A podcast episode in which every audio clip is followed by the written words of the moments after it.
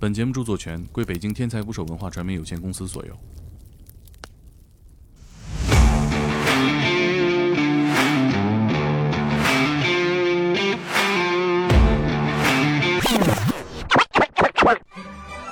过年好，朋友们！这里是天才捕手 FM 特别节目《天才大拜年》。我们以打电话的方式连线了五个我心目中春节最特别的岗位。大年初四到初八，五个小众职业的春节故事，陪你过年。新的一年带来新的勇气。本期连线的嘉宾是国际保镖查理，也是天才职业第二十期的嘉宾。他曾经在车臣的雇佣兵学校学习，在国外执行过多次安保任务。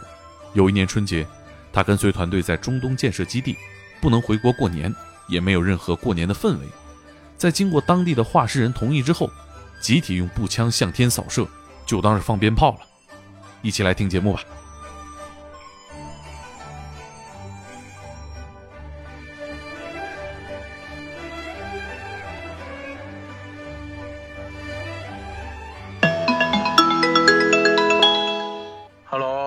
Hello，Hello，Hello，Hello，最近忙吗？最近不忙，最近不是在改给给警务培训了。最近没在那个执行保镖任务当中是吧？没有，我那个离职了，从那个老板那儿离职了，然后现在一直在做这个警务实战培训。过年有没有什么特别的经历啊？比如说过年回不去家呀什么的，有这种。那是在哪儿啊？呃，在也是在中东，实在是回不来了，因为是。一是没有票，没有飞机往回飞，然后呢，二一个正好借着这个名目，人家那边就不放走了。那回是干嘛去了？其实相当于一个基地建设啊，因为基地建设嘛，然后呢，难免就是跟一大群中国人在一起，然后有很多的中国人，还有外国专家。但是呢，那边资源比较匮乏嘛，嗯，呃，就想吃什么也不像说说是什么能泡腊八蒜，然后还能包饺子。嗯，那在那边也没有说能包饺子的那种，呃，怎么说呢？器具吧，就是啊。然后就这个有一个同伴啊，他就一直在吃方便面，然后剩了最后一桶，还不是红烧牛肉味儿的，就一直没舍得吃。完，大家呢最后就把那一一一一那什么来着，方便装的那个一桶方便面，就给给分了吃了，就当过了年。是那个除夕吗？那天？对，就正好赶上除夕那天嘛。然后。呃，我们那儿呢，呃，在虽然说在建设基地啊，然后呢，周围村庄就是中中东那边呢，它是有这个习俗，就是赶上什么的节日啊，都容都爱放枪。然后呢，这个他们当地的一个领袖呢，探讨过这个事儿之后啊，然后这个对方也觉得我们这个尊重一下我们的习俗，他说没有炮仗，听点响嘛，然后呢，就拿了点子弹过来，说那你们出去放一放吧，就一人就搂了一梭。那这个当时咱们春节的时候，中东老百姓不知道吧？这 也不能说不知道吧，就相对来讲少。这就是人家该干嘛干嘛。早上起来也不像是咱们这边贴窗帘儿，而 贴贴春联儿，也也不像咱们这边什么收拾屋子呀、打扫卫生，然后呢准备去跟家人团聚、串门什么的。这该干嘛干嘛。醒来之后就照常工作、上班啊什么的。那你们放一梭子枪，那周围老百姓没听见啊？哎呀，这是荒凉的很，那个周边，而且也是跟那个领袖打过招呼了，也没有关系。啊，那是什么级别的官啊？他们那儿？啊，因为啊级别，这还我还真不知道，相当于一个部落的首领，也不是部落，他们那边是一个村儿，就相当于一个村村长、村委书记。啊，哼，挺有意思。那那个当时你们那么多人聚一块儿，没合计自己做点啥吃啊？啊，没做点吃的，那真没有。那那边除了这个什么，呃，那边吃这种牛羊肉啊，都比较少，相对资源来讲呢，就是稍微匮乏一点。如果说你要想吃肉了，那就给你宰头羊。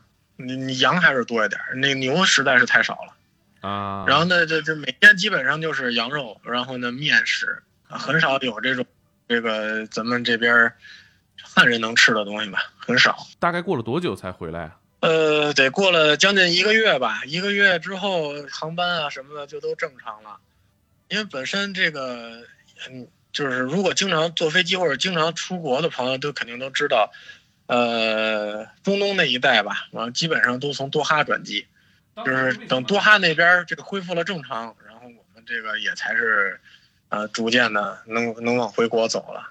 哎，那你现在在忙什么工作啊？我还是在做呃警务培训这个警务培训指的是保镖培训吗？啊，不是，因为我之前这个保镖做这行行业之前，就是训练了不少枪械技能啊，这个呃热武器的这些使用，这个轻武器的使用，都都掌握了一些技巧吧。然后这个警务实战，因为我经历过一些小小的实战，然后呢有一些经验，所以说就给他们传授一点如何使用，在这个危机情况下、紧急情况下，还有这个正常的情况下如何使用武器。因为毕竟他，我个人认为的就是天天打纸片儿，嗯、还是不太管用，因为敌人不可能像纸片一样戳在那儿嘛。那怎么打？那你们练打什么？打打猎、打活物吗？呃，打打活物，啊，合不合法呀？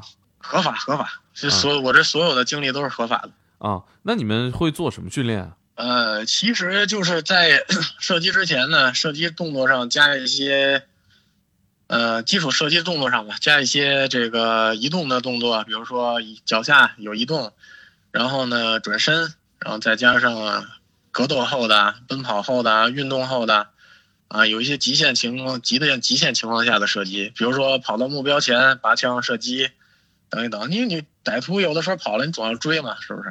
啊，然后呢，这歹徒也不可能说好站住别动，然后呢，你你这歹歹徒就真的不动了，你，但是这个时候你要歹徒真不动了，你再射击的话，那不就犯法了吗？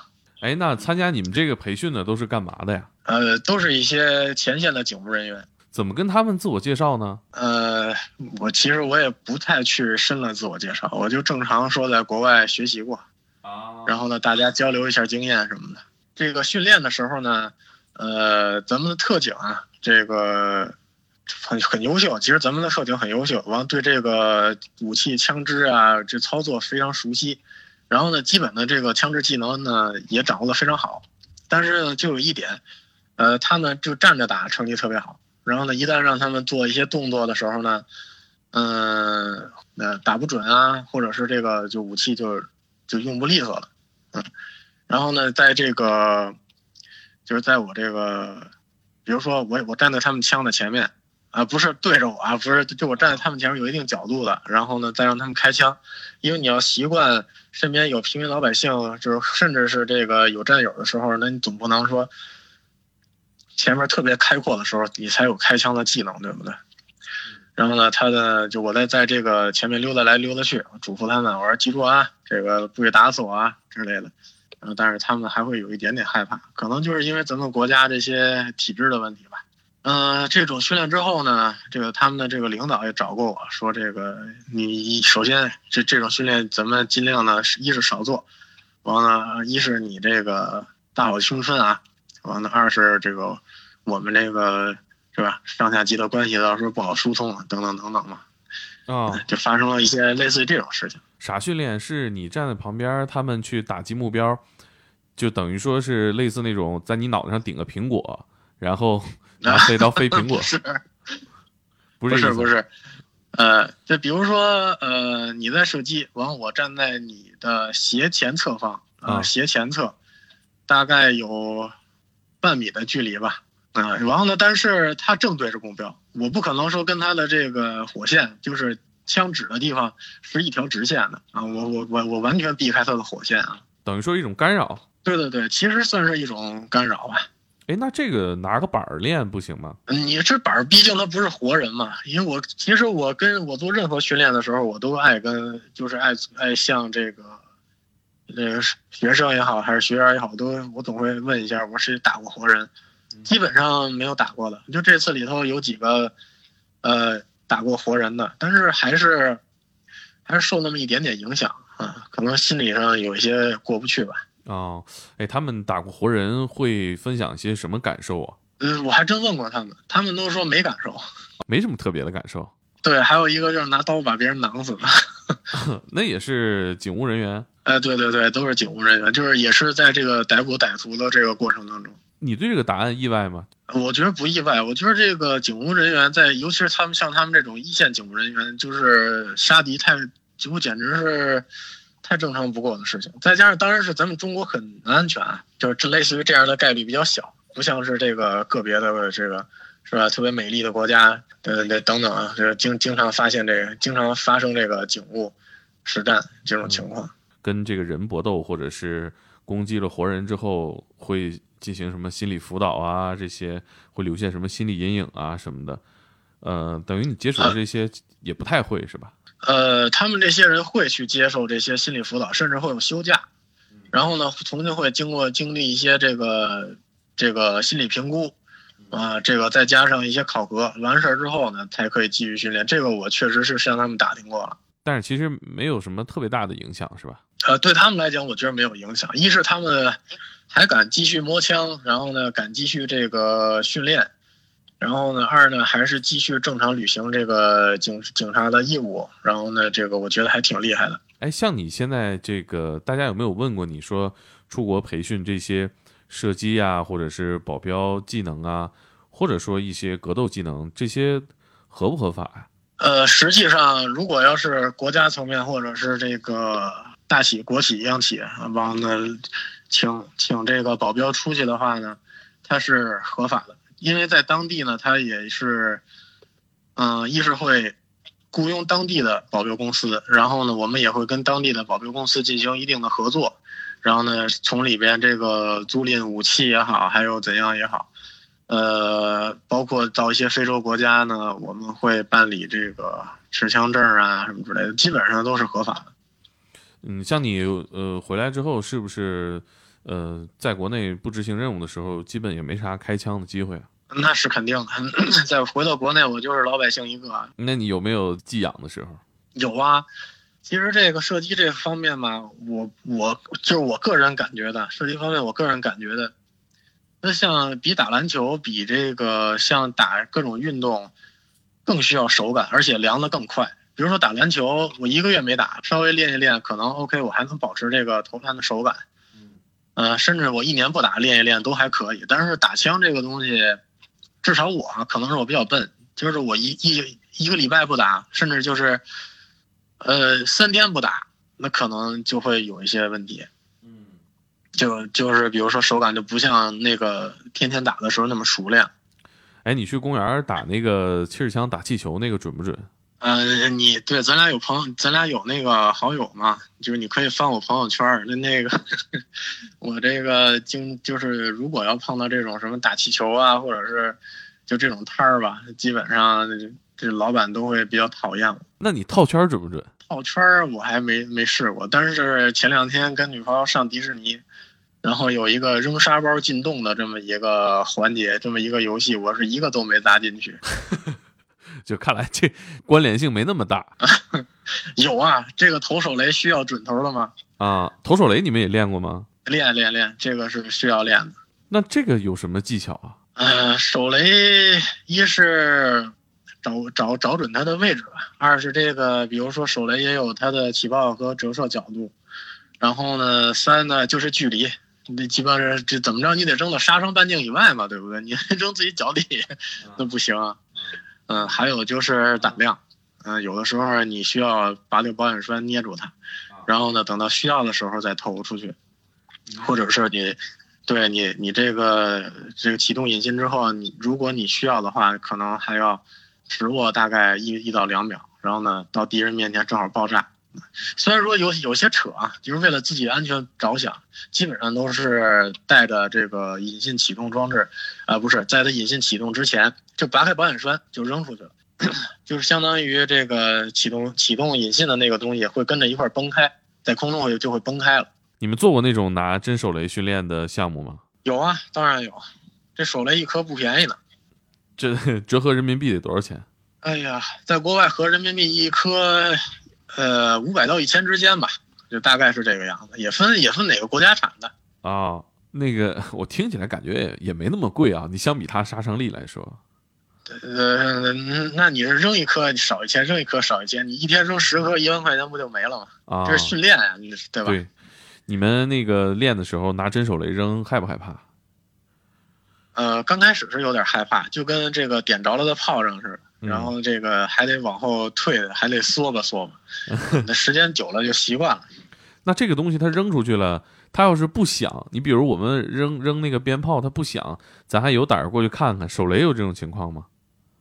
反正我是不敢过去看的。一般的这种情况呢，就是哑弹。啊，呃，有的时候呢是这个这个有可能它是引信卡住了，比如说你过去本身没事儿，轻轻一杵子它，砰炸了。啊，然后有的是就是哑弹，就是它这个引信出问题了。它里边因为用的是黄火药嘛，它需要这个雷管去引爆。哎，你们那个在中东过春节的时候没扔两个手雷听听响？啊，这还真没有。一是这个它的其实手雷的声音啊，没有还我我个人感觉没二踢脚大。我当时没记错的话，好像一人身上也就总共也就一小箱，而且还不是那种常用的。它那爆炸是电影里演那种，就是火光冲天那种，咣一下，还是有的那个就我们玩游戏里面，它其实就是没有什么明火，就是棒，就是全都是弹片啊、尘土啊这种。呃，是这样的，就是它有一定的有有一些火光，但是它不像那个电影里头。呃，我我指的是手雷啊，就是那种破片式的，它会这个把这个外边这一层铁皮也好，还是有一层里边有钢珠也好，它就把它爆出来，产生杀伤力。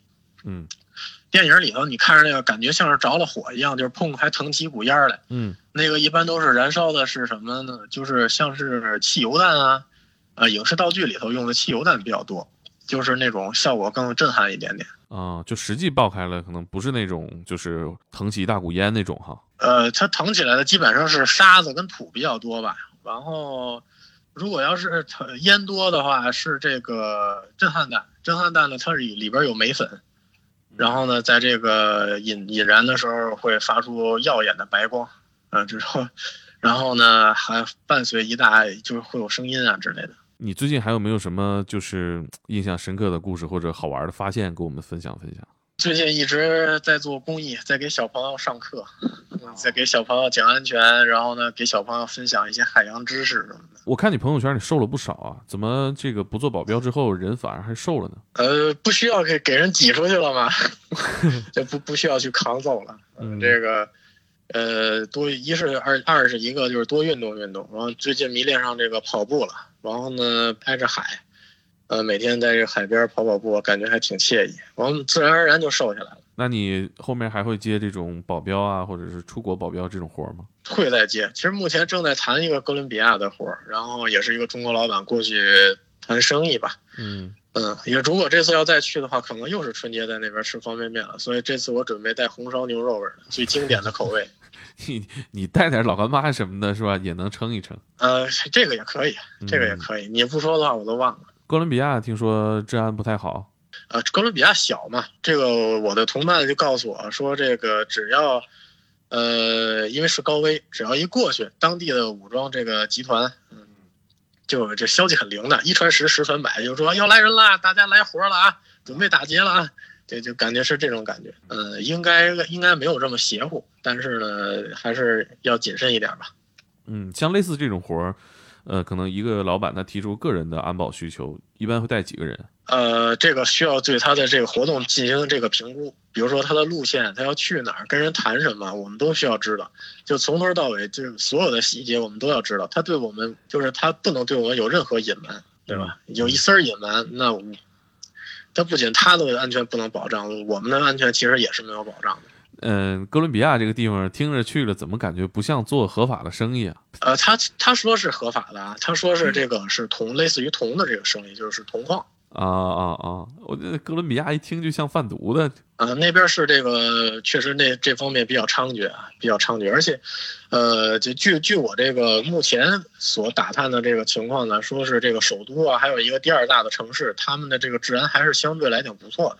等于说，他们这些老板带保镖出去谈什么生意，也得告诉你们，因为客户的身份是你们得掌握的，是吧？对对，其实没错。但是我我这还跟我的朋友，我就我跟我的同伴还在说一件事情，就是犯法的事情我们不做。这个因为就不能说光一是不能光看钱，二呢我们做人最基本的嘛，就是不犯罪。你们会去了解一些就是法律知识吗？就比如说我在外国涉及到一些。呃，动手啊，或者是发生一些冲突啊，大概这个法律具体是怎么规定的？当然，当然，各国的法律习俗，然后呢，还有这个包括日内瓦公约，就是一些公约，我们都需要去熟知。呃，倒不至于说倒背如流，但必须要熟知，因为稍微一不留神的话，就容易这个踩到陷阱里头。你会去看那个类似像罗翔的普法课这种视频吗？呃，没有，我这我没看过。就是讲各种比较极端的这种法律情况，比如说在太空上杀人犯不犯法，在公海里杀人犯不犯法这种。这个公海上杀人的话，我记得是这一艘船所注册的国家才有权利抓抓这个人。一旦因为一旦要是出到一，比如说在这个我们护航在这个公海上，然后都必然要经过公海，这一旦出现问题了，这个确实需要解决的。呃，那你今年春节就不回这边了？对，今年春节就一一是疫情懒得折腾，嗯，二呢就是我觉得这个地方还挺好的，暖和，暖和，不回北京了。据你了解，像这些出国谈事儿的也好，这些老板们，他们春节保镖也会随身跟着吗？肯定的，只因为这个，我们其实严格来讲没有假期这回事儿，就是哪儿需要我们，什么时候需要我们，嗯，比如说这佣金已经到位了，那我们这个必须要执行，要做好自己的事情嘛。那你年后大概什么时间会回来？嗯，过了年看一看吧。如果要是有活找我的话呢，这个继续做我的工作；如果没有的话，就继续修身养性，来继续宣传这个，就做做公益。等你跟你女朋友回来了，来我们公司坐坐，我们再聊聊节目。没问题，没问题，随时都可以。上次见面咱俩体重差不多，我看你朋友圈这次差的有点多，我操！是我瘦了六十斤。行吧，那我不追了，那那那追也是追不上。加油加油，你也行，没问题。回头有什么事咱随时随时微信。拜拜，老师。拜拜。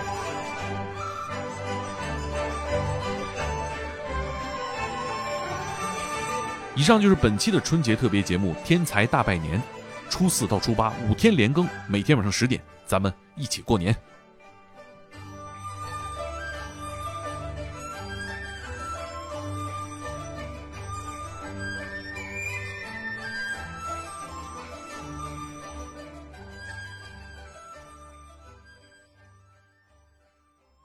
天才捕手计划出品，Produced by Story Hunting。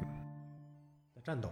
那个那些人呢，就拿着步枪疯狂扫射，明显就是当地的民地武，目的并不明确，但很大一部分原因估计是要钱啊。我们我们当时就在躲在掩体后，当当当当当当当，OK，我们的小队队长立即停车，在他们这个即将射击完毕换子弹的时候，因为我们这个队长经验非常丰富，他听到他们可能快没子弹了，组织我们到达还击位置进行还击。在我们还没到达还击位置的时候。他站起来，one two three four，四发子弹，down。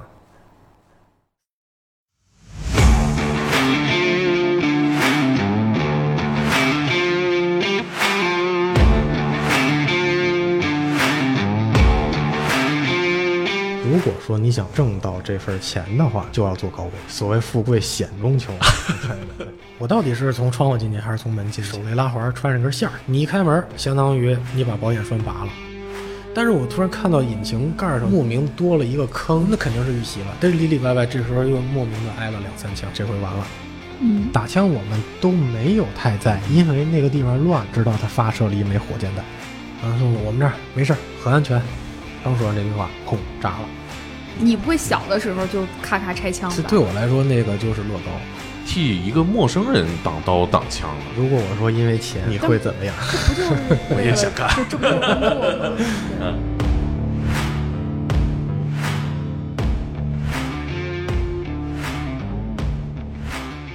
请订阅我的喜马拉雅，拜托了。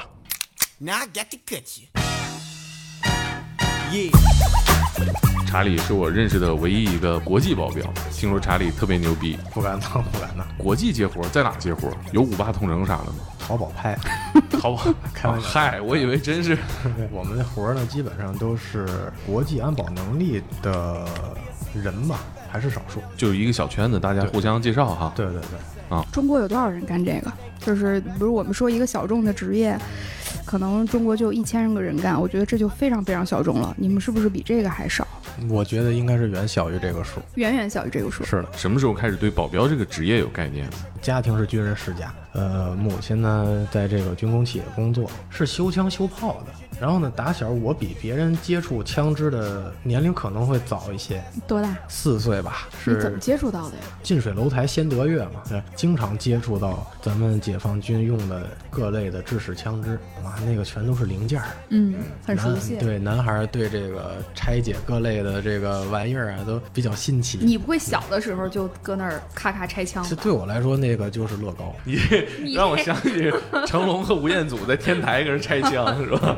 是这个格洛克嘛，这个零件比较简单，也在军队带儿长大，还是想这个从事这个带有一些武力色彩的行业吧。中南海保镖，嗯，里边的角色本身就是一个军人，对是吧？对对，所以我他们是警卫局，相当于美国的有一个特勤局，是专门负责咱们这个领导人的嗯安全的，但是你实际跟他一样厉害，就也跟他那么能打，是吗？并不是因为武术就是体术，它实际上需要非常系统和科学的训练。比如说咱们最近取胜的这个张什么来着？马保国呃，不是马保国，张 伟张伟丽张伟丽张伟丽啊，这个是嗯非常严谨和科学的训练才能造成一个世界冠军。保镖不是都特别能打吗？呃，我们只是有一些防卫技术，可能更针对于控制。打比方来说，我们不会说是去主动攻击别人，就是如果说真要子弹来了，刀来了就得上，这就是工作。你遇到过这种情况吗？遇到过，但是并没有这么危险。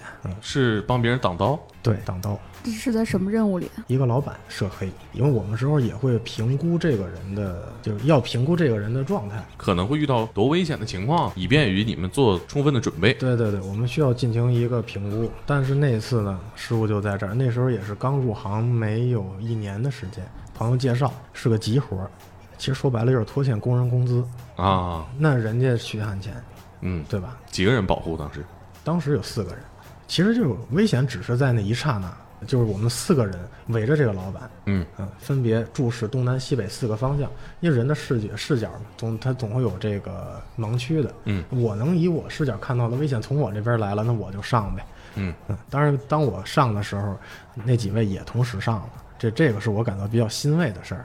那有的时候呢，我上了，他是别别的人就跑了，也这个实际上是也对，因为我们宗旨就他们把客户带走了，对这个是对的，哦，这个实际上不是没错的。是吧？对这个战术上也没错，倒是。对，实际上安保真的不是说去遇见事儿去解决问题，而是说遇见问题了怎么撤退。啊，对我们宗旨就是，比如说 contact front，就是前方与敌，留一两个人进行接敌，剩下的人在同时就要撤退，越远越好。尽可能的减少危险和客户接触。对，没错。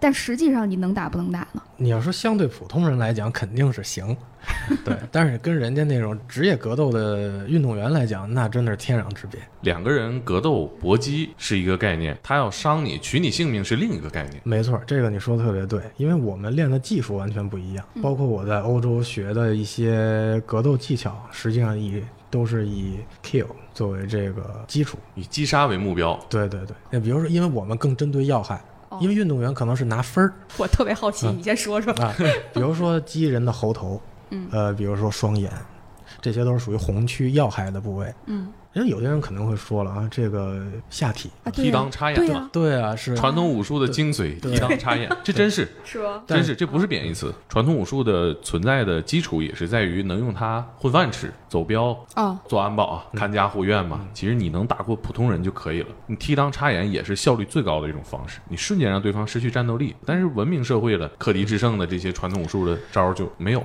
嗯，踢裆，包括咱小学上初中什么闹的时候对，是开玩笑的时候总爱拿手掏哎，对啊，但是你的下意识动作还会不会缩一下？会翘一下屁股对对对，实际上踢裆很难，啊。对，尤其是你不管拿脚面踢还是拿脚尖儿踢，啊，你这么一说还真是，对吧？绝大多数男生在初中的时候都做过这个训练。哎，这男生闹的时候是吧？并不容易击中。如果说有其他手段的话，我会把踢裆放在第二或者第三选项。为什么我刚才要说，就是尽可能花最短的时间来击倒对方，我留给自己或者客户逃跑的时间越多，证明我们生存的几率越大。嗯当然，对我们来讲，客户的安危是最要紧的。你是怎么能说服自己替一个陌生人挡刀挡枪的？如果我说因为钱，你会怎么样？这不就是我为了也想干这这不就是工作吗？对，嗯我说说到底不就是为了赚钱，是吧？呃，咱们有的综艺节目啊，介绍这个安保啊，介绍保镖啊，他们就觉得哇，好酷，好帅。嗯，咱们提到一个国际安保，实际上为什么要做国际呢？因为咱们中国很安全，相对世界其他国家来讲，如果说你想挣到这份钱的话，就要做高危。越危险的地方需